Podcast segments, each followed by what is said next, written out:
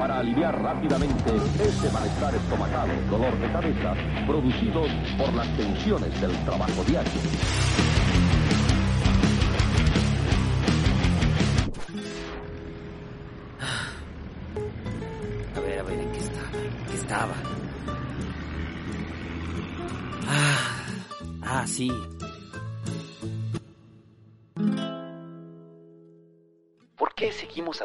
Gatos si son unos psicópatas, muchachos? ¿Por qué soportamos una relación de violencia, maltrato y sumisión frente a esas adorables bolas de pelos y máquinas de matar? Me pregunto esto mientras veo al estúpido gato gris que duerme placenteramente en el sillón. Un sillón, por cierto, que compré para descansar, que es reclinable, que me juré a mí mismo que ese maldito gato no se iba a subir, que no lo iba a rasguñar. Un sillón que en un inicio estaba en la sala y en el que el gato duerme y ya deformó en la parte superior, dándole forma con su culo. Un sillón que a pesar de que le compré un mueble para dormir al pinche gato, cada que puede va y se duerme ahí y me mira como sabedor de que perdí la batalla. Un sillón que estaba en la sala para que el gato no lo arruinara y en un intento desesperado de protegerlo lo metí a la oficina. Quizás era la postura que le pegaba la luz de mediodía cálidamente o que las corrientes de aire pasaban por ahí. Tal si ponía la cama que le compré en el lugar del sillón, el gato psicópata ya no dormiría ahí, porque compramos hasta el líquido ese para ahuyentarlos. Y el gato con las pupilas dilatadas solo espera a que pase el aroma para volverse a subir. Ahora el sillón está en la oficina y el gato con él, encima de él, dormido en él, hace su vida aquí, vive aquí. Es su sillón y ni cambiándolo de lugar, ni poniéndole nada, ni regañándolo, ni cargándolo, no hay forma de que se quite de ahí. Y mientras lo miro soñar con un universo de sillones que rasguña y donde solo se duerme en el que a mí me gusta, recuerdo aquel momento en el que lo adoptamos y nunca sospechamos la clase de psicópata que estábamos por meter en nuestras vidas. Nunca sospechamos, a pesar de que era el único gato encerrado en ese lugar, porque era un poco inquieto. Y cuando abrieron la jaula para enseñarlo a la hermosa bendición, el gatito bonito, hermoso, que buscaba un hogar cálido, que le diera amor, comida y un sillón de 7 mil pesos, cuando abrieron la jaula, ese gato gris que ahora cambió de posición en el sillón y lo rasguña con las patas traseras para completar a su hijo de putes. Este gatito tan bonito salió corriendo de esa jaula y lo primero que hizo fue descontarse a otro gato que trataba de, que trataba de llamar mi atención y no, no sospechamos nada. Aunque parecía esa escena de Watchmen donde Rush le grita a los demás, yo no estoy encerrado con ustedes, ustedes están encerrados conmigo. Quiero aclarar que yo ni lo quería adoptar y ahora lo alimento. Yo no quería otro gato y ahora le compro juguetes, rogando que a alguno le guste y me deje en paz a que sea un rato. Yo no quería volver a limpiar cacas, aguantar maullidos, estar lleno de pelos, ni traer los brazos más lastimados que adicto a la heroína. Pero ahora le tomo fotos y juego con él y estoy al pendiente que no se caiga por la ventana porque sí, el idiota se puede caer y ya ha brincado hacia el vacío, de ventana a ventana, porque osé encerrarlo tantito para que no se subiera a la mesa y se comiera mi huevo. Solo fueron unos minutos para tener algo de paz, para que yo y mi novia desayunáramos a gusto, un bonito momento de pareja, ella y yo solos, un domingo por la mañana mientras la luz de la mañana se reflejaba en mi huevo estrellado y el café humeante me hablaba de un buen día. Tomé el tenedor y no había dado la primera mordida cuando miré cómo el estúpido gato daba un salto mortal. Así como en cámara lenta, sin importarle que vivimos en un cuarto piso, sin importarle que quizás no iba a llegar. Aterrizó con prepotencia después de brincar de ventana en ventana y se fue directo hacia mí, mientras yo solo gritaba la frase que he gritado la última década de mi existencia. ¡Ah, puto gato! Gandalf, que es el nombre de este psicópata que al parecer ya despertó, y ahora muerde y juega con un cable que debo vigilar que no esté conectado porque no se vaya a electrocutar el pendejo gato. Gandalf no fue quien me enseñó la relación de violencia que uno vive al lado de estos adorables hijos de puta. Fue violento, mi primer gato, que me vio crecer como adulto, con el que aprendí que un gato es una buena mascota siempre y cuando asumas que tú eres la mascota con el que me entrené en quitar aromas, reparar muebles y asumir mi relación de violencia. El que murió y me enseñó que la codependencia es real, que uno puede querer ciegamente a un gordo, peludo, golpeador, chantajista, manipulador y egoísta. Y no solo quererlo, sino extrañarlo, porque cuando murió yo no quería otro gato, porque extrañaba a mi gato. Y ahora tengo a este idiota gris que ya se puso en la ventana de chismoso y Oye, es que, ay, qué bonito mi gatito, ¿cómo me voy a enojar contigo? ¡Que no muerdas, cabrón! ¡Ah, puto gato! Sabemos que los gatos son más salvajes. Llevan menos años de domesticación que los perros. Hace unos 10.000 años, un egipcio pelón vio a lo lejos un gato que seguramente andaba pareándose a todo volumen arriba de su casa y decidió que era una gran idea meterlo, ya que estaba todo abrazable, todo bonito, y sobre todo porque entendió que no podía meter a un león, porque otro egipcio pelón lo había intentado años atrás y había fracasado estrepitosamente al querer acariciarle la panza. Ese egipcio notó que no solo era bonito estarlo viendo mientras destrozaba sus muebles de hojas de palmera, porque estoy seguro de que los primeros muebles de esta mítica civilización están llenos de arañazos de los primeros gatos, sino que también se dio cuenta de que cazaba a los ratones que merodeaban de los depósitos de granos. Los pobres ratones que según la creencia popular de las madres empezaron meándose sobre los granos en el antiguo Egipto y ahora lo hacen sobre las latas de los frijoles en las fábricas. Por eso hay que lavarlas, porque a los ratones les gusta mear sobre los granos. Tienen una rara fijación y si ven un bulto de frijoles, aunque sea en una foto, van y se mean ahí. El punto es que los gatos empezaron su relación simbiótica con nosotros. Les dábamos comida, mataban un ratón. Los dejábamos dormir en nuestras sillas, mataban un ratón y un pájaro. Se dejaban acariciar la cabeza, mataban un pájaro, un ratón y una lagartija. ¡Eran sicarios! Solo necesitan alimento, techo y un poco de reconocimiento y hacían unas matazones con gusto. Sí, como los cárteles mexicanos de la droga. Los gatos empezaron su trabajo como sicarios y al igual que los cárteles, nadie los pudo parar. Los gatos son psicópatas asesinos y aún así los amamos. La moneda de cambio del gato es el asesinato. Así empezó nuestra relación con ellos, sellada con sangre de ratón, con sangre de pájaros y posteriormente con sangre de nosotros, cuando por primera vez les quisimos acariciar la panza. Hubo un primer humano que se dio cuenta de que era una trampa, un primer ingenuo que luego de decir en egipcio antiguo, ¡ay, qué bonito gatito!, decidió que era una excelente idea sobarle la panza al gato que se revolcaba en el piso, en una invitación clara a ser acariciado, pero que en realidad sabemos que es una trampa. Cuando acercó su mano, su mano egipcia, a los pocos segundos emitió un grito de dolor y varios hilos de sangre corrieron alrededor de su antebrazo. Emitió un ¡ay! ¡ay! gritó en egipcio antiguo, ¡ah, puto gato! Pero a los egipcios no les bastó tener a las bolas de pelos asesinas como simples sicarios. No era suficiente que destruyeran sus primeros muebles, no señor. Los egipcios fueron las primeras señoras y señores locos de los gatos.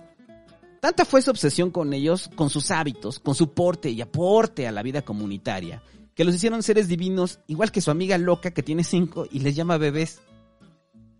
Los egipcios son una gran civilización de señoras locas de los gatos. Cuando había un incendio, debían vigilar que el puto gato no se quemara, porque si se moría, debían momificarlo. Y momificar salía caro. Hacerle un entierro y afeitarse las cejas en señal de luto y quedarse así durante 70 días. Como símbolo de respeto al gato. Entonces, eh, iba caminando usted por el antiguo Egipto y veía a cientos de personas sin cejas, que debían estar de luto y mostrar respeto porque su estúpido gato decidió que era una gran idea aventarse por la ventana o el estúpido gato decidió que comerse ese alacrán o esa serpiente no le iba a causar consecuencias. O el estúpido gato se aventó al río Nilo porque vio un pez que pensó que podía atrapar, pero lo terminó devorando un cocodrilo. Desde entonces los seres humanos pagamos las consecuencias de esas hermosas y dulces criaturas que viven al máximo. Como abogado en cocaína, cada acción es más arriesgada que la anterior, se aburren pronto y en pro de sentir la adrenalina terminan muertos de formas estúpidas. Los gatos son psicópatas asesinos y aún así los amamos. Y los causantes de esto son los egipcios. No les bastaba con adorarlos como deidades, no les bastaba con rasurarse las cejas por su muerte. A ver el misticismo del gato, al sentirse enamorados de la bola de pelos con ojos negros como la muerte, decidieron que no podía ser de este mundo, y el gato pasó de ser un sicario, un asesino brutal y despiadado, de cuanto animal más pequeño que él se encontrara, a convertirse en una diosa la diosa Bastet, que es una mujer con cabeza de gato. Y antes de que se excite, amigo, que le encantan los furros, no, no tiene pechos del doble de su cuerpo, ni traseros de Nicki Minaj. Es el cuerpo normal de una mujer con cabeza de gato. Es una diosa que representaba la protección, el amor y la armonía. O sea que representaba todo lo que no es el gato en la actualidad. Si usted quiere encontrar las cualidades de Bastet, piense en todo lo que no es su gato y tendrá la respuesta. Aunque para el antiguo Egipto Bastet también fue la diosa de la guerra. Supongo que cuando vieron al gato, prensado en sus brazos, luego de querer acariciarle una oreja, Descubrieron que esa especie de psicópatas tenía que estar vinculada con la guerra, la violencia y el dolor. Si no, ¿cómo explicar que te muerdan la nariz a la medianoche o te despierten de un garrazo en la cara? ¿Cómo explicar que el mismo egipcio pelón iba caminando feliz por su sala y el gato le brincaba la pantorrilla y clavaba sus colmillos en la carne? ¿Cómo explicar los pájaros decapitados, las lagartijas partidas a la mitad, los ratones destripados en la puerta de la sala o en la cama? Para los egipcios el gato estaba hilado a los horrores de la guerra, por los horrores que veían a diario en sus casas, causados por el mismo gato que decidieron mantener porque estaba bien bonito los gatos son psicópatas asesinos y aún así los amamos. Y no solo los amamos, sino que se dirigieron ciudades en su honor. La ciudad de Bubastis era una ciudad dedicada al culto de la diosa Bastet y a sus enviados celestiales, los pinches gatos que andaban merodeando por todos lados.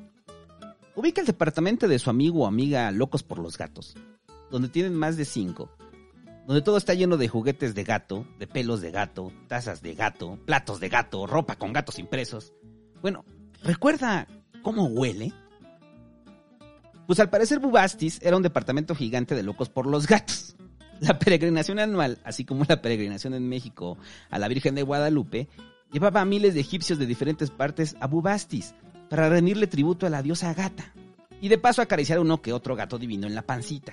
Caricias que les traerían protección, amor, armonía y cicatrices en los antebrazos para que después, al regresar a su trabajo en el campo, su compañero de trabajo los mirara sorprendido y les preguntara en egipcio antiguo, Oye, ¿qué te pasó? ¿Estás lleno de rasguños? Y él responderá, Nada, acaricié a un gato divino en la panza en mi viaje a Bubastis. Habrá una pausa lenta. El momento en el que ambos llegan a una conclusión de relevancia, una conclusión tan grande que podría cambiar por completo la historia de la humanidad. ¿No te has puesto a pensar, ¿por qué los adoramos si son unos desgraciados? Mi gato me muerde los pies mientras duermo y se orina en mi ropa. Pero antes de que puedan responder, la tierra tiembla y los ecos de miles de caballos reverberan por los muros de Pelucio. Ambos sienten el temblor en el piso y en ese momento, a lo lejos se escuchan las pisadas de miles de hombres. Son un ejército, son soldados, son persas y en los escudos traen amarrados gatos vivos. y arrojan gatos vivos desde los caballos a las murallas de la ciudad. Los usan como munición en sus catapultas. Los gatos pasan zumbando por el aire como misiles gatunos. Los dos campesinos salen a la batalla, pero no pueden atacar a los persas porque no vayan a hacerle daño a los gatos.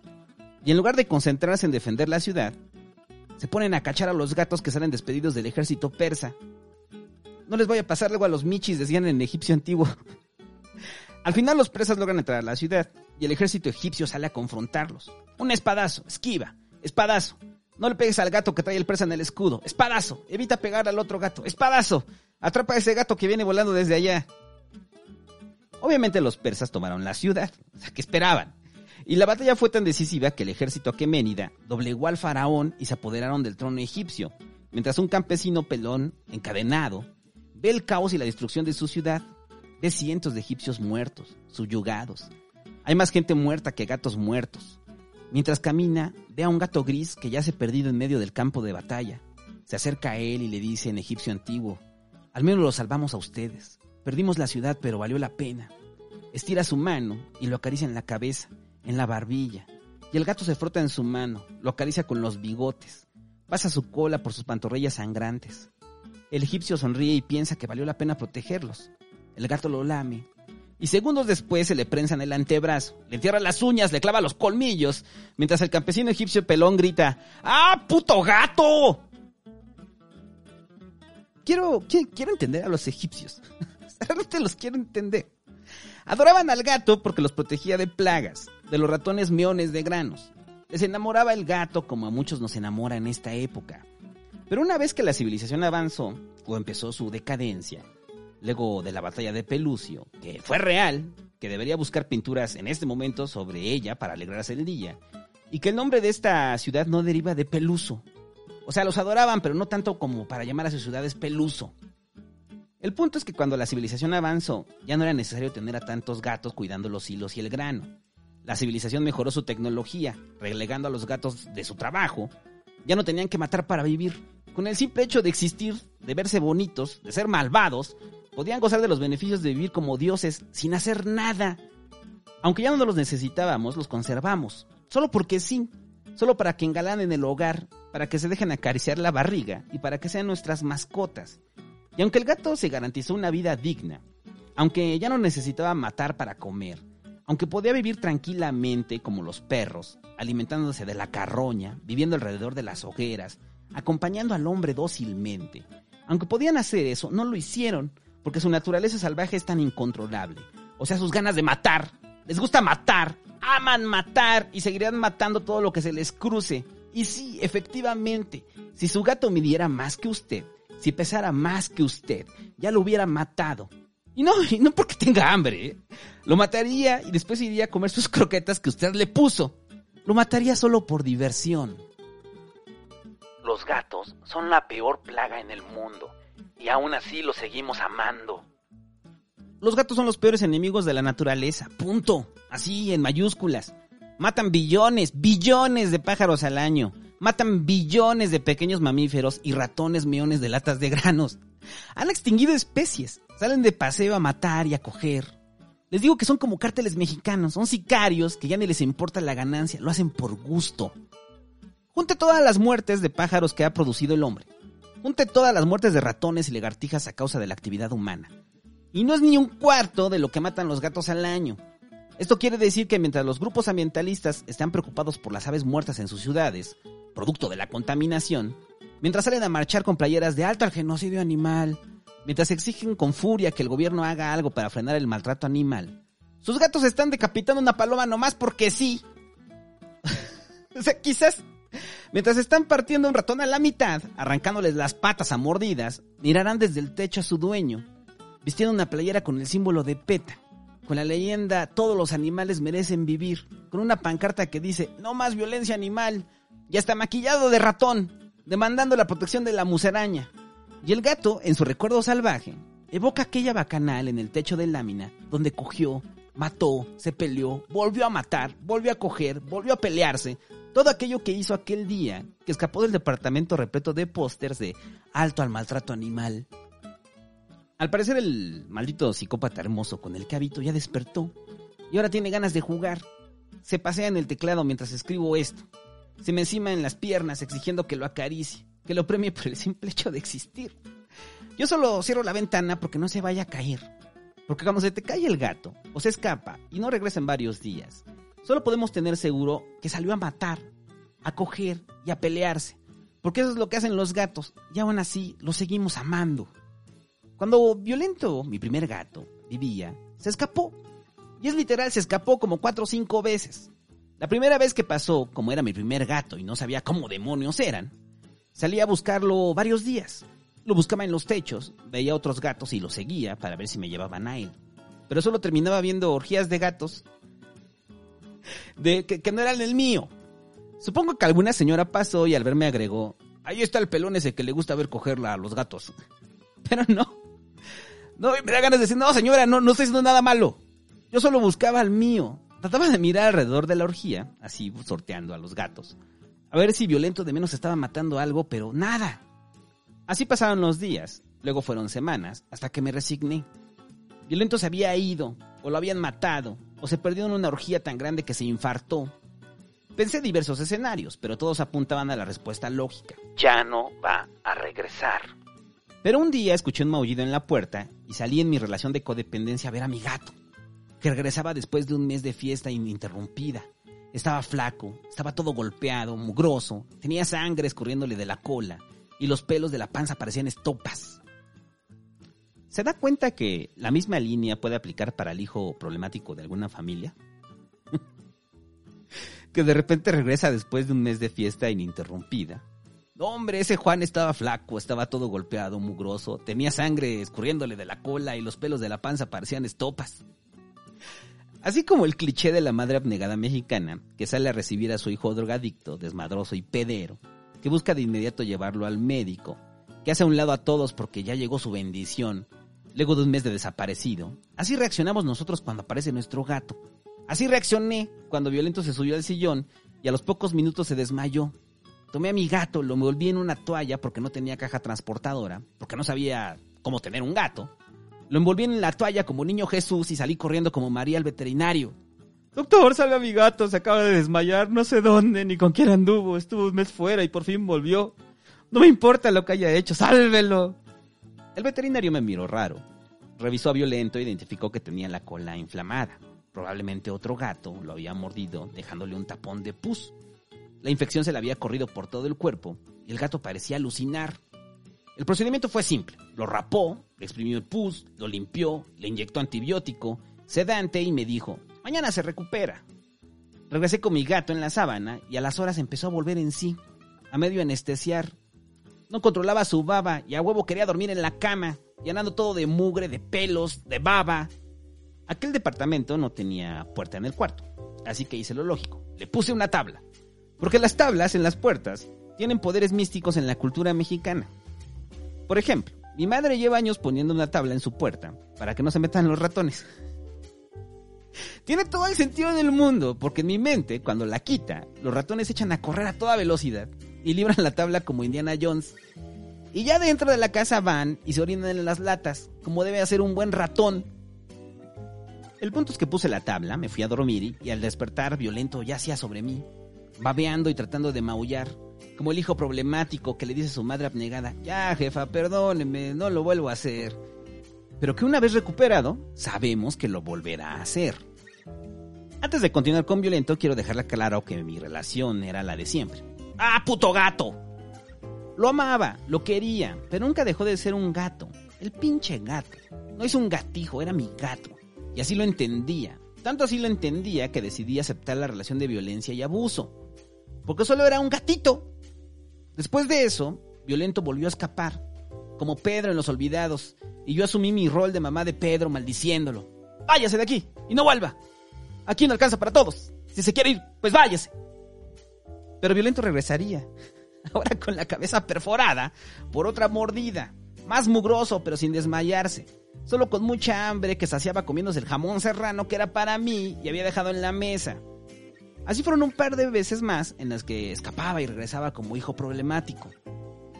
Hasta que un día llegué a ese departamento. Todo estaba oscuro y escuché el maullido de violento. Abrí la puerta y le dije, órale, pásate cabrón. No se pasaba, lo empujé con el pie y el gato se metió. Dejé mis cosas y lo escuché comer y dije, ah, de menos ya está aquí. Cuando encendí la luz, violento ya se ha descansado en el sillón al que le prohibí que se subiera pero terminó destruyendo. Mientras yo seguía escuchando masticar, así como película de terror, volteé y había otro maldito gato comiéndose su comida. Que supongo pensó que ya tenía hogar cuando le dije, órale, pásate cabrón. Mientras Violento solo lo veía a lo lejos, asumiéndolo como conocido. O sea, ni siquiera se inmutó de verlo. Sáquese de aquí, puto gato, fue lo que dije, antes de que el gato, que no era mi gato, se saliera con el gato, que sí era mi gato, y se perdieran todo el fin de semana. Violento llevó a ese puto gato varias veces más. Había días en los que llegaba y estaban los dos acostados en el sillón, que no se debían acostar, o en la mesa que no se debían subir, o comiéndose el jamón que no se debían comer. Fue en ese momento que entendí la molestia de mis padres, cuando mi hermano y yo invitábamos amigos, cuando la casa del barrio era solo para nosotros y nuestros padres llegaban cansados de trabajar, jodidos del transporte público, y cuando solo querían descansar, al abrir la puerta, los imbéciles de sus hijos habían invitado a sus amigos, que hacían desorden, se comían la comida de la familia y solo atinaban a decir, buenas tardes, señora, mientras regresaban la mirada de idiotas a la televisión. En ese momento mi madre me llamaba y me decía, ya sácame tus amigos de aquí. Y yo al ver a Violento solo le decía a ese gato invitado, sáquese de aquí, puto gato. Eso prosiguió un par de años más, así como ese egipcio me preguntaba, ¿por qué los adoramos si son unos desgraciados? Fueron varias visitas al veterinario, fue correr y correr a su pendejo amigo que se comía el pan de linaza por alguna extraña razón. Fue aceptar que así era, que no iba a cambiar, que lo había malcriado y maleducado, que era culpa de los otros gatos, del ambiente, de con quienes se juntaba. Me había vuelto una madre abnegada codependiente de ese desgraciado y ni cuenta me había dado. Cuando me mudé a un segundo piso, se le acabó su vida de locura violento.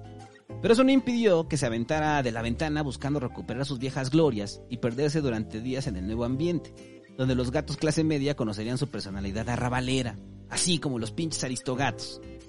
Unas veces se aventó en búsqueda de aventura, sobre todo cuando pasaba una gata de pelo corto que me lo andaba sonsacando. Tal cual. Unas veces se cayó simplemente, así de la nada, se resbaló y solo escuché un... Y bajaba corriendo las escaleras y estaba a punto de gritar como madre abnegada, ¡Ay, mi gato! Pero siempre volvía, siempre regresaba con el cuerpo mayugado por la vida hedonista de los gatos, que uno entiende cuando asumen que son gatos, que son unas encantadoras bolas de pelos asesinas y aún así los seguimos amando. Cuando caí en cuenta de mi codependencia, fue un día que tenía una reunión de trabajo en la que tenía que presentar los diseños para una campaña. Todo el mundo me estaba esperando y yo llegué media hora tarde. Cuando operadores políticos y liderazgos locales de ese grupo político me preguntaron el motivo de mi tardanza, solo dije, perdón, es que mi gato se aventó por la ventana y lo estuve buscando. Todos se estallaron de risas. Así como en las películas, cuando se burlan de alguien y lo señalan, ¡Ah! Cuando hacen close-ups y se pegan unos a los otros en la espalda porque no aguantan la risa al ver el estúpido que llega tarde porque su gato se escapa por la ventana. Cuando pararon de reír, empecé la presentación y casi al finalizar uno de ellos dijo, Ay, santo, ten cuidado, no se te vaya a escapar tu gato otra vez el día de la elección. Y volvían, volvían a estallar en carcajadas. Fue ahí que entendí mi relación de codependencia y se remolinaron los recuerdos, los sillones destruidos, mi colchón nuevo donde se meó el día que lo compré, mi ropa llena de pelos, mi jamón serrano mordisqueado, mis audífonos nuevos destruidos, mis vasos y todo aquel objeto sobre la mesa roto. Fue cuando entendí a los habitantes de Pelucio al ver su ciudad en llamas por culpa de los gatos. A los persas celebrando la caída de un imperio, riendo y señalando a los egipcios. ¡Ja, ja, ja! Pero qué pendejos! ¿En serio perdieron su ciudad por los pinches gatos? y dos persas pegándose en la espalda, porque no aguantan la risa al ver a los estúpidos habitantes de Pelucio que perdieron la ciudad porque querían a sus gatos. Entendí todo, pero así como el codependiente nada cambió y seguí consecuentando las barbaries del desgraciado ese. Pero a pesar de todo, cuando Violento envejeció y enfermó, al parecer producto de su propia vida de excesos, cuando enfermó y lo llevé al veterinario y lo vi con su sonda, y eventualmente cuando murió, no dejé de sentir tristeza y dolor por la pérdida de ese hijo de puta. Sí, efectivamente lo era, pero era mi hijo de puta. Hay muchas más anécdotas con ese gato, como cuando le conseguí fans, como el amor genuino que le profesaron mis exparejas y cómo él las maltrató. como cuando creí que era gata y se llamaba Violenta, hasta que un día lo vi lamiéndose el pene. Y muchas más que en algún futuro serán parte de otro podcast. Porque ahorita el gato gris que habita aquí, que quiero, pero que no reemplazó a Violento, demanda mi atención. Maulla, maulla y maulla. Y ya le serví de comer, ya jugué con él, ya le prendí su pelota automatizada, porque claro, tiene una pelota automatizada con luz y carga USB. Ya le saqué sus ratones y ni así se calla. En estos días, la misma chica de la casa de adopción. Comercial, busca el gato vago si quiere adoptar un gato. Ahí ya los entregan esterilizados y podrá cambiarle la vida y ayudar y de paso le dan un gato loco. Bueno, esta chica le habló a mi novia. Hola, ¿cómo estás? Oye, encontré a la compañía perfecta para Maní. Porque Gandalf nos lo quisieron vender como Maní, el gato bonito que es un poco inquieto, que es un amor, pero aún así debe estar aislado con los otros gatos. Porque no se vaya a madrear a otro. Es que ustedes le han dado un buen hogar y hay otro gatito que es igual de inquieto que él y nos gustaría saber si lo quieren adoptar. Se llevaría muy bien. En ese momento pensé en el cinismo de la chica y la vi como un persa. Y yo me sentí un egipcio de nuevo, viendo caer Pelucio. Pesé todo en doble, doble de mordidas, doble de maullidos, doble de madrazos en la cara, doble de cacas, doble de cosas destruidas, doble de pelos en la ropa, doble de juguetes babosos e imaginé a los dos dormidos en el reposet, donde no deben dormirse. Aquí, metidos en el estudio todo el día conmigo, maullando sin saber por qué. Y solo le dije a mi novia que no. Suficiente tengo con este gato, que no quería adoptar y me muerde la cara y que ella me hizo adoptar. Yo no quería adoptar a este gato, y sin embargo, ahora duerme en mi maldito sillón, adentro del estudio. Vive aquí, porque uno entiende que los gatos son fuerzas de la naturaleza, que su belleza está en esa mirada de la vida salvaje, que lo que te gusta es que son incontrolables, orgullosos dirían algunos, aunque los gatos no saben de orgullo, que en el mejor sentido freudiano, amamos la idea de poseer aquello que no podemos, y eso es el gato. No podemos poseerlo, son ellos. Han hecho caer ciudades y los seguimos amando. Borges escribió, No son más silenciosos los espejos, ni más furtiva el alba aventurera. Eres bajo la luna, esa pantera que nos es dado divisar de lejos. Por obra indescifrable de un decreto divino, te buscamos vanamente, más remoto que el Ganges y el poniente. Tuya es la soledad, tuyo el secreto. Tu lomo condesciende a la amorosa caricia de mi mano. Y es en esa parte donde el gato lo mordió en el antebrazo. Y cuando los hilos de sangre comenzaron a correrle del brazo de Borges, gritó, ¡Ah, puto gato, la concha de tu hermana!